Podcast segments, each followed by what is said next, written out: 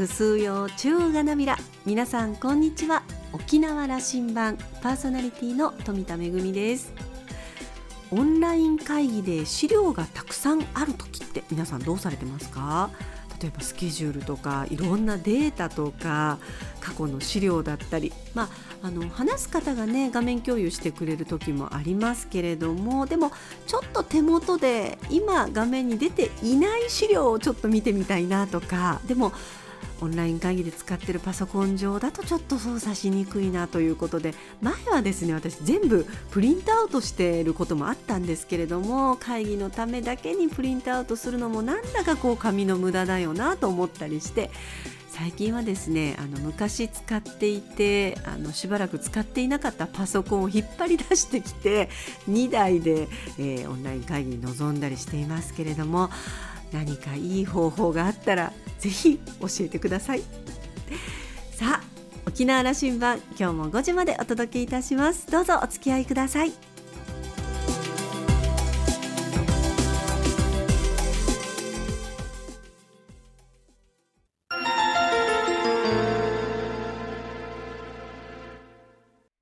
那覇空港のどこかにあると噂のコーラルラウンジ。今週は株式会社アイラーニング代表取締役社長の加納重則さんとラウンジ常連客で沖縄大学地域研究所特別研究員の島田克也さんのおしゃべりです。加納さんは1954年生まれ、大阪府ご出身の内縄ムークです。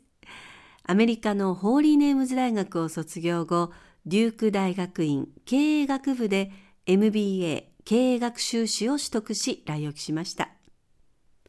1977年に茶炭特訓教室を開塾。その後、1980年に進学教室トリプルアイ学院として県内各地に学習塾を展開しました。現在は教育文化事業として人材育成や台湾の大学への進学指導も手掛けています。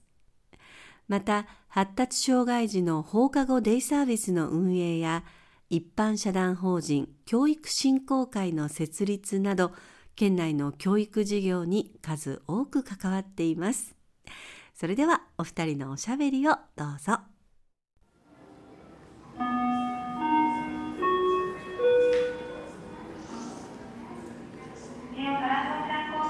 子供に勉強せえっていう私こそ勉強しようと。勉強し直そうと思ってアメリカのサンフランシスコからちょうどベイブリッジを渡ったオークランド市っていうところのホーリーネームズ大学に44歳で受けて、まあ、2年間で全部4年分の単位取りましたからね。卒業したのと。教育の修士を取ってこられましたね。その時は経営管理でした。経営管理だったんですか？経営管理ですね、あの頭の中も先生先生先生ずっとこう教えることばっかりを専門にやってきたので少しマネージメントの勉強をしようと思って経営管理を勉強しましてね。それから大学院へ今度はノースキャロライナのデュークっていう大学院で MBA を取りに行って、うん、そしてやっぱりマネージメントマインドっていうのはこれからやっぱり教師も大事なその能力っていいますかスキルなんだというふうにあの教育の世界でも大事なんだということであの教育の専門性を追求することも同時にしてはいるんですがやはり先生方をまとめてやはり先生方も成長しなければ生徒成長しないということで行きましたしいいですよ。アメリカに中年になってから留学する学ぶなテーマはマネジメントだったと。マネジメントそれを、うん、だから40代にもう一回、はい、いやこれだけ忙しい組織を率いていながら、はい、そこをある意味あの任せるスタッフがいて、はい、自分は離れたわけでしょ。う、はい、この時の勇気どんな気持ちで決断なさった？人からは「サボっとるんか」遊びに行っとるんか」と言われたこともありますけどこっちしようと思いながらですねあの猛勉強したんですけどあの私はちょうどその当時は1999年だったんで21世紀になる直前だったわけですね。で21世紀というのはこれから今のような DX 推進の時代にこれは向かっていくだろうということをおおよそあの予想がついたんですけどやっぱりアメリカ行ってアメリカは本当に世界最先端行ってますから、うん、特にこういったコンピューターソフトウェア業界では当時、えー、マイクロソフトとかグーグルとかもうどんどんどんどん大きくなってきましたね。ずっと伸びる頃ですよ。で、アマゾンもちょうど、まあ、スタートの頃って言っていいかな。スタートの頃でしたよね。だそういった面でやっぱり日本が変わらなきゃいけないと。いう中で私はそのアメリカ行って思ったことはやっぱり沖縄っていうことを基準にするんじゃなくてアジアというもっと広い、えー、こういう地域マーケットで基準にした場合にこのままじゃ日本アジアに負けるぞっていうアジア自体が努力してましたしすごく産業も日本の産業を追い抜いてきましたしね。それは危機感の表れでもあり危機感ありましたね。危機感ありましたね。ですからその危機感って一体どこから来たかというとアジアの学力が上がってきた、うん、日本が相対的に英語力が落ちてきてると。アジアの人たちの方が英語力うまいと。例えばフィリピンもそうですしベトナムもそうですしタイもそうですしどこの国行ってももちろん香港は半分英語がベースになっているようなところもありましたから日本人ほど英語が下手くそってこれどうするんや、これから時代そこね。だから2000年世紀の変わり目のところ、うん、まだ日本人はねまだやっぱりぬくぬくとして自分たちの方が上だという意識の中にまだいた、う。ん、何やらあの追っかけられてるぞというムードはあったけども、うん、うん、アジア諸国からすれば自分がリーダーだということでまだ意識として強かったというところですよ、ええ、1995年の日本の世界に占める GDP が18%だったんですよね。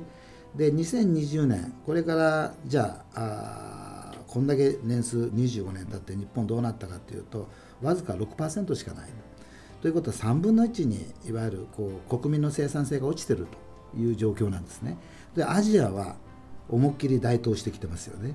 えー、20%近く来てますね中国除いて。ですからどうなるのかな、これから日本は。やっぱり人材育成しかない。四半世紀回ったところでの話。あの、うん、まあ、経営者の視点をお持ちになって、はい、でそしてそれを極めようと思ってアメリカに渡られたというところがある、はい、で教育という分野を専門としてこられたそしてこの産業のことを考えても社会のことを考えてもこの教育そのものがそれのもう資源の源泉だというふうに思われたんだろうと僕は想像する、そうですね。その部分の話を伺いたいんですけどもねその手前ご自身が40代であの一回キャリアを少し休みながら学び直すというとリカレント教育という言葉が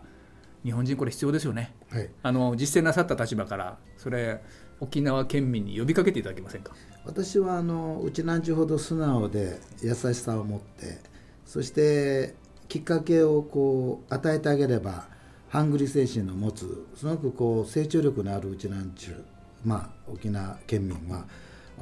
私は非常にあの潜在的な伸びる要素を持っているとあの過去の経験からもちろんあの信じてましてそのために何が必要かというと今おっしゃったリカレント教育。これは学び直しですね。私はやっぱり将来沖縄に働きながら大学を出るという通信教育で通信大学で、えー、いろんなスキルや知識を得てそしてそこから役所に入り直す。あるいはその役所の方に受験する。あるいはいろんな企業に受験する。そして力をつけていってそして財務力といいますかね。経済力もつけていく。そんなチャレンジができるうちなんちゅうになってくれたらいいな。そのためには沖縄飛び出せ。日本飛び出せ。若いうちなんちはとにかく沖縄を飛び出せ。日本を飛び出せ。日本でもいい本土でもいい。世界でもいい。できるだけアジアでも安くで勉強できる。台湾の大学だってやろうと思えば30代40代もいけます。34年間ブランクって言ったって100年人生のブランクだって大したことないですよ。学び直し大いにやってほしいなって。面白いんですよ学びっていうのは。学びを追求するとですね沖縄飛び出したくなるんですよ、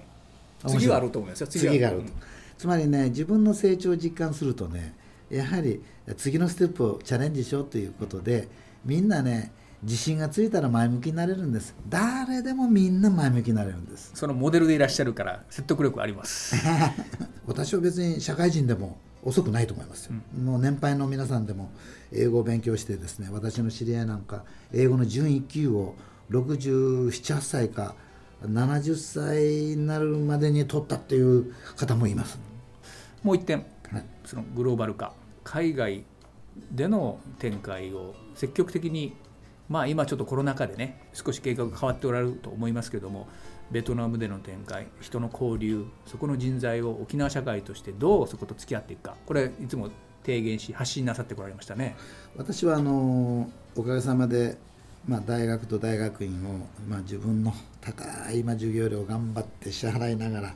あ支払いっていうのは準備をして自己投資のためにそれ行きましたけどもとてもじゃないですか。アメリカ留学っていうのは超お金がかかりすぎる。だから私は沖縄でグローバル人材を育成する一つの一歩として私は台湾の大学の進学を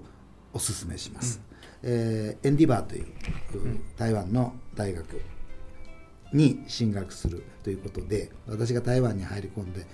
15近くの台湾の大学と提携しましてねうちなんちを扱ってもらおうということで一昨年からこの事業を始めましてもうすでに30名余りの塾生をですね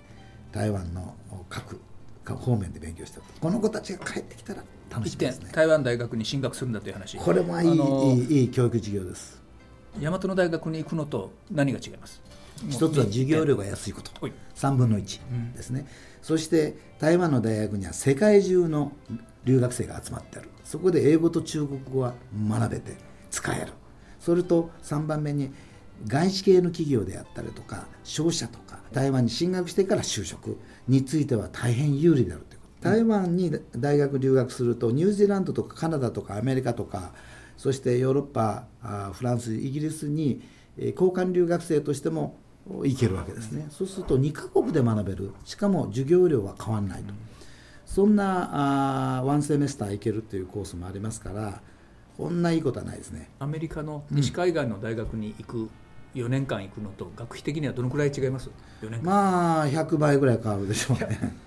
そんなですか？そら100倍100倍。丸一つでは済まないぐらいまあ、4年間卒業するって言ったらもう本当にもうほぼ100倍ぐらい変わってきます。台湾はですね国の政策として大学卒そしてグローバル人材を育成するためにあえて大学の授業料を国の要請で各大学がセーブする、要するに授業料コントロールをですね、えー、教育部いわゆる日本でいう文科省がコントロールしてる国費も入ってるわけですよね。入ってるんですよね。なるほど。教育の視点から台湾の価値というのをもう一回見なすべきちゃんと見るべきだということ私はこんな沖縄から1時間15分で飛べるところなのでこんな近いところにグローバルな勉強できて英語中国語をマスターしてそして就職に有利なっていうコースを選べるなんてないと思いますよ。私も3年前までは学生たちの卒業旅行は引き連れてはできるだけ台湾に行くようにしていて、うんはい、台湾隣の外国行ってくるだけで若い時代インパクトあるんですよね。あるんですよ。台湾人あの活気や発展や、うん、あの先進的な社会の作りを学んで帰ってくると彼ら若者も非常にエネルギッシュだしすごく積極的だし、まあ、あのいい意味でねやっぱりこう台湾というのは一つの国になってませんで地域になってるわけですね。ですから国民その台湾の若者たちの政治的な意識も非常に意識が高い。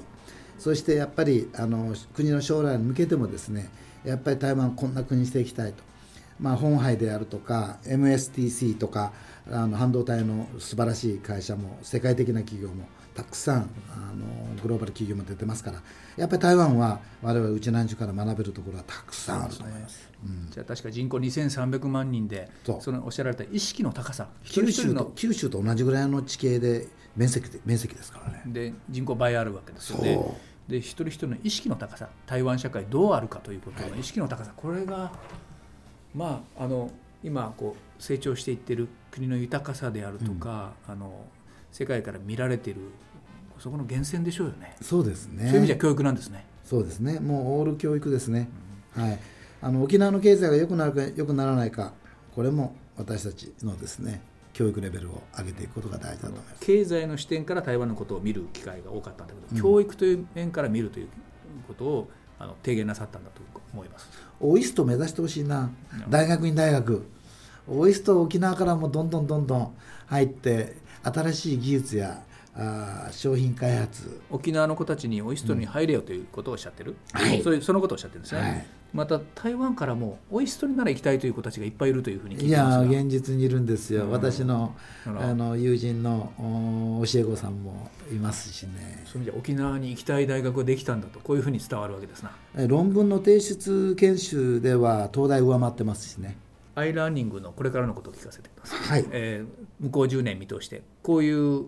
教育分野の企業体にしていくんだという話を、まあ、大きく3つありましてね。まず沖縄の学力をしっかり上げていく学習塾として機能を今まで以上に強化していきたいということが一つ。そしてえー、その中には国頭村から与那国島まで子どもたち一人一人の学力を上げていきたいとそうすることによって将来世のですね新しい世界に向かって自信を持って大学も出て突き進んでいくそういった創造的な人材を育成したいというのは一つ。二つ目にはあの今言ったお話にプラスして沖縄だからこそグローバル人材を養成していきたいということであります。そして3つ目には海外の人材を沖縄に多く呼んでそして沖縄で多くのスキルを技術。そうすると日本語力を身につけてさまざまな沖縄の、えー、産業界に活躍してもらう。要するに外国人を育てる事業という点でもぜひ我々力を入れていきたいな。三本柱なんですね。そうですね。復帰50年の沖縄うんこれからの展望メッセージを提言をお願いしたいと思います。はい。私はあの復帰後沖縄に参りました。そこで、えー、気づいて思うことは沖縄の皆さんはぜひ一回その、えー、復帰前と復帰後ありますが原点に一旦立ち返るということが大事だと思います。何もなかった沖縄で私が学んだ言葉が「ネーラン生ネーラン暮らせ」っていう言葉を普天間のおばあちゃんから聞かせてもらったことがあります。もともとうちなんちはたくましくて生き抜いていくそういう創造的な力を持った人材なのでやっぱり原点に立ち返ってそして我々の先輩のそういう素晴らしい面を学んで、えー、立ち返って自分たちでもやればできるという勇気と自信を持って自分の仕事家庭そして今勤めている、えー、経営をしている会社をですね元気に元気にする会社にこう立ち上げていってほしいなというところで成長力これは絶対ありますからそれを信じて頑張っていただきたいっていうのは私は50年を振り返ってのことです、うん、沖縄へのメッセージでしたね。あの、はい、復帰50年でうちなんちゅになった加納さんに話をたっぷり伺いました、ありがとうございます。今日はありがとうございましたご自身は社会人になってからアメリカの大学大学院に留学されたという加納さんアメリカもいいけれども今注目されているのは台湾の大学というお話でしたね確かに沖縄からこんなに近いところに英語も中国語も学べて就職にも有利という大学があるというのは嬉しいことですよね。何よりこうグローバルな感覚にあふれる人たちの中で学ぶというのは貴重な経験になりそうです。沖縄の教育レベルを上げることが将来の豊かさにつながる教育にかける情熱を感じました。島田さんはお話を終えてとにかくバイタリティあふれる教育者であり経営者です。モットーは沖縄の子どもたちの可能性を伸ばしやる気にさせる沖縄の教育を支えるお一人ですと話していました。今週のコーラルラウンジは株式会社アイラーニング代表取締役社長の加納重則さんとラウンジ常連客で沖縄大学地域研究所特別研究員の島田克也さんのおしゃべりでした。来週のコーラルラウンジには八重瀬町町長の荒垣康弘さんをお迎えする予定です。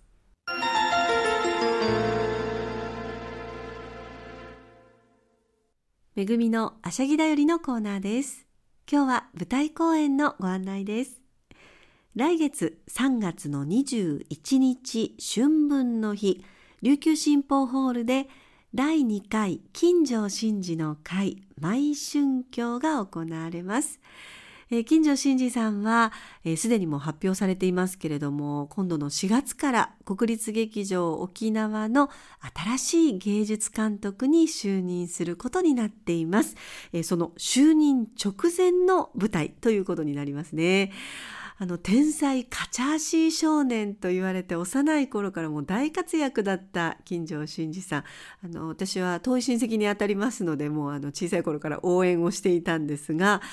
えー、琉球舞踊も幼い頃から研鑽を積んでそれだけではなく、えー、高校3年生の時には国立劇場沖縄の組踊り研修の1期生となって、えー、組踊りの方もそうですしそれからあの沖縄芝居もね熱心に取り組んでいてえー、沖縄芝居研究会を立ち上げまして、えー、また2020年には異例の若さで沖縄県指定の無形文化財琉球歌劇の保持者にも、えー、認定されているということで、えー、琉球舞踊沖縄芝居組踊りとも大活躍の金城真司さんの、えー、発表会ということになっています。第2回金城真司の会毎春教、えー、3月の21日春分の日琉球新報ホールで行われます、えー、チケットは一般の方4000円、当日は500円増しの4500円、えー、高校生が1000円で中学生以下は無料となっています。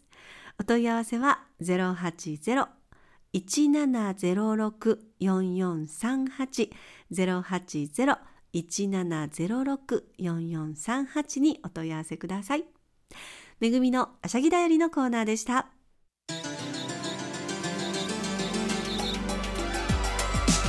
ラジオ沖縄ではラジコでの配信を行っています。スマートフォンやパソコンでのリアルタイム聴取のほか1週間の振り返り聴取も可能です。さらに沖縄羅針盤の過去の放送音源はポッドキャストでも配信しています。こちらはラジオ沖縄のホームページからアクセスしていつでもお楽しみいただけます。また沖縄羅針盤のホームページでは番組情報の発信のほか私富田恵とコーラルラウンジ常連客の島田克也さんのフェイスブックへもリンクしていますのでお時間のある時にぜひこちらもご覧ください。沖縄羅針盤今週も最後までお付き合いいただきまして一平二平デービル。そろそろお別れのお時間です。パーソナリティは富田恵でした。それではまた来週。